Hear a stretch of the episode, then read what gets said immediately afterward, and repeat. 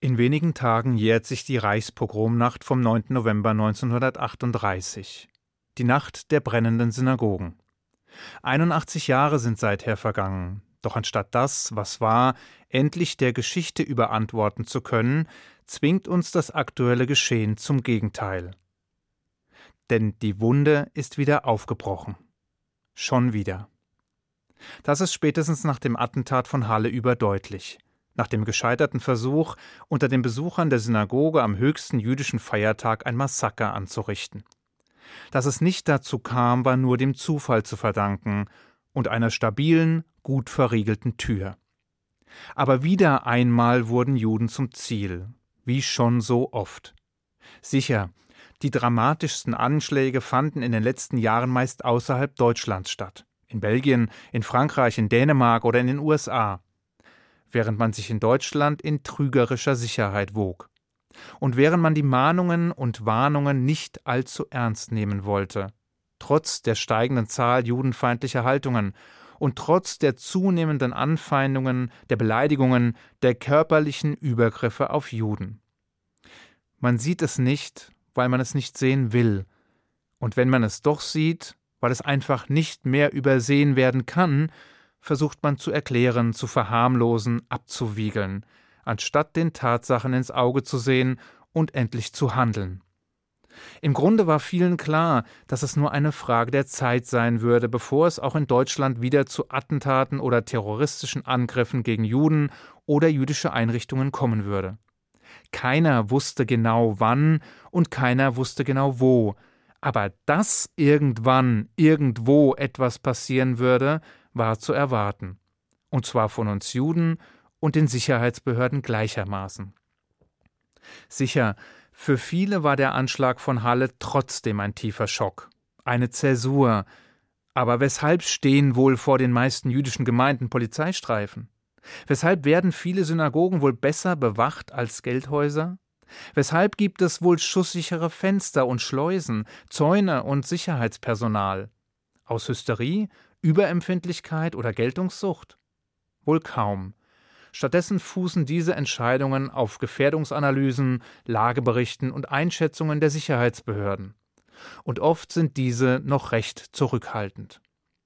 Vor kurzem erhielt ich eine E-Mail, in der jemand sein Entsetzen über den Vorfall in Halle zum Ausdruck brachte und schrieb, dass er bisher nicht verstanden habe, weshalb jüdische Gemeinden in Deutschland unter Polizeischutz stünden.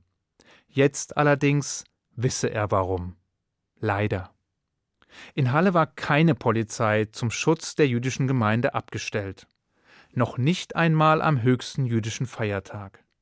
Man habe nach Prioritäten entschieden und die Beamten daher andernorts eingesetzt, ließen die Verantwortlichen verlauten.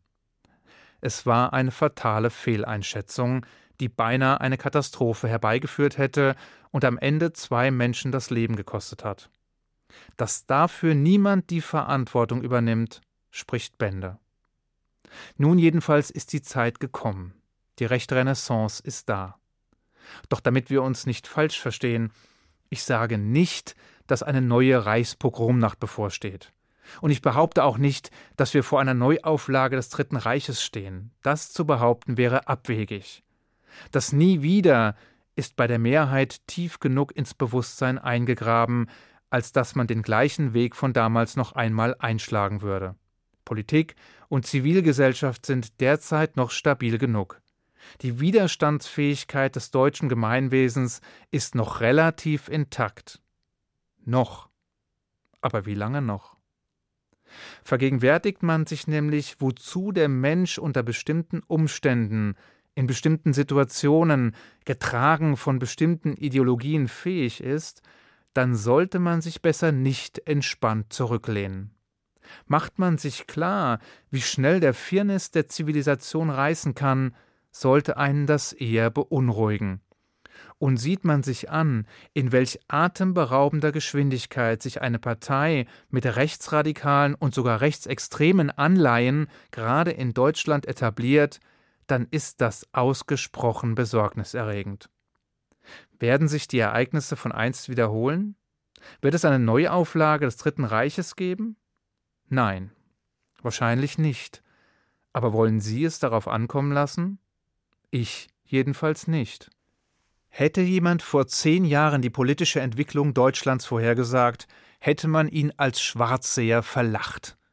Hätte jemand vor zehn Jahren prophezeit, dass anno 2019 eine rechtspopulistische Partei mit Anleihen zum Rechtsextremismus in allen Länderparlamenten sitzt, hätte man ihn für verrückt erklärt. Hätte jemand vor zehn Jahren behauptet, dass im Jahr 2019 gut ein Viertel der Menschen in Thüringen eine Partei wählen, deren Spitzenkandidat ein faschistischer, völkischer Demagoge ist, hätte man ihn ausgelacht. Heute allerdings, im November 2019, lacht keiner mehr, außer den neuen alten Rechten. Die Einschläge jedenfalls kommen näher, und die Erschütterungen werden spürbarer, und zwar nicht nur für uns Juden.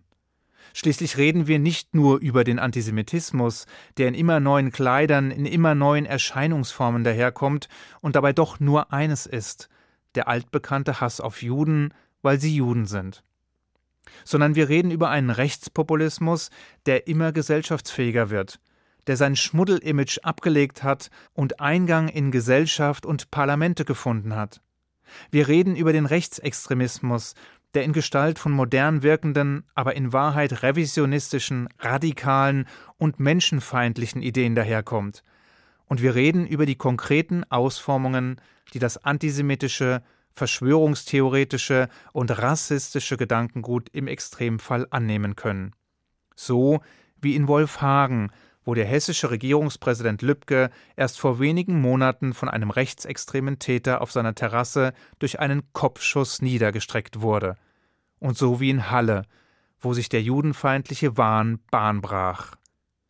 Jedenfalls wäre es an sich schon schlimm genug, dass Parteien wie die AfD europaweit und gerade und ausgerechnet in Deutschland wieder Fuß gefasst haben.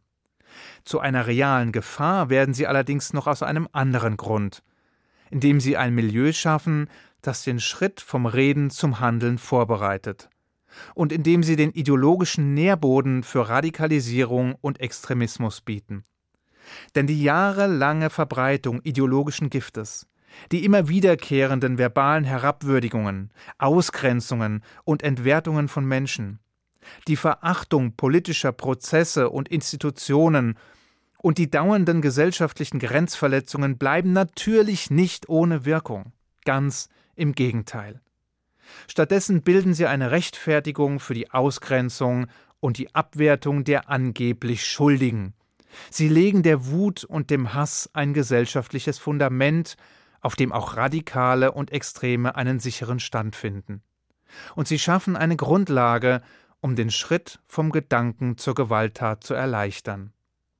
Ob all das in letzter Konsequenz beabsichtigt ist oder nur billigend in Kauf genommen wird, spielt letztlich keine Rolle, denn die Folgen sind dieselben. Die jüngsten Anschläge von Rechtsextremen sind deshalb auch keine Zufälle. Und es handelt sich auch nicht um verwirrte Einzeltäter, sondern um hasserfüllte Überzeugungstäter, die in ein dichtes Netzwerk rechter Strukturen eingebunden waren. Mal mehr in Blogs, auf rechten Internetseiten oder in Chats und mal mehr in der realen Welt. Es ist eine Szene, in der sich zunehmend das Gefühl verbreitet, dass es Zeit ist, das Heft des Handelns endlich in die Hand zu nehmen.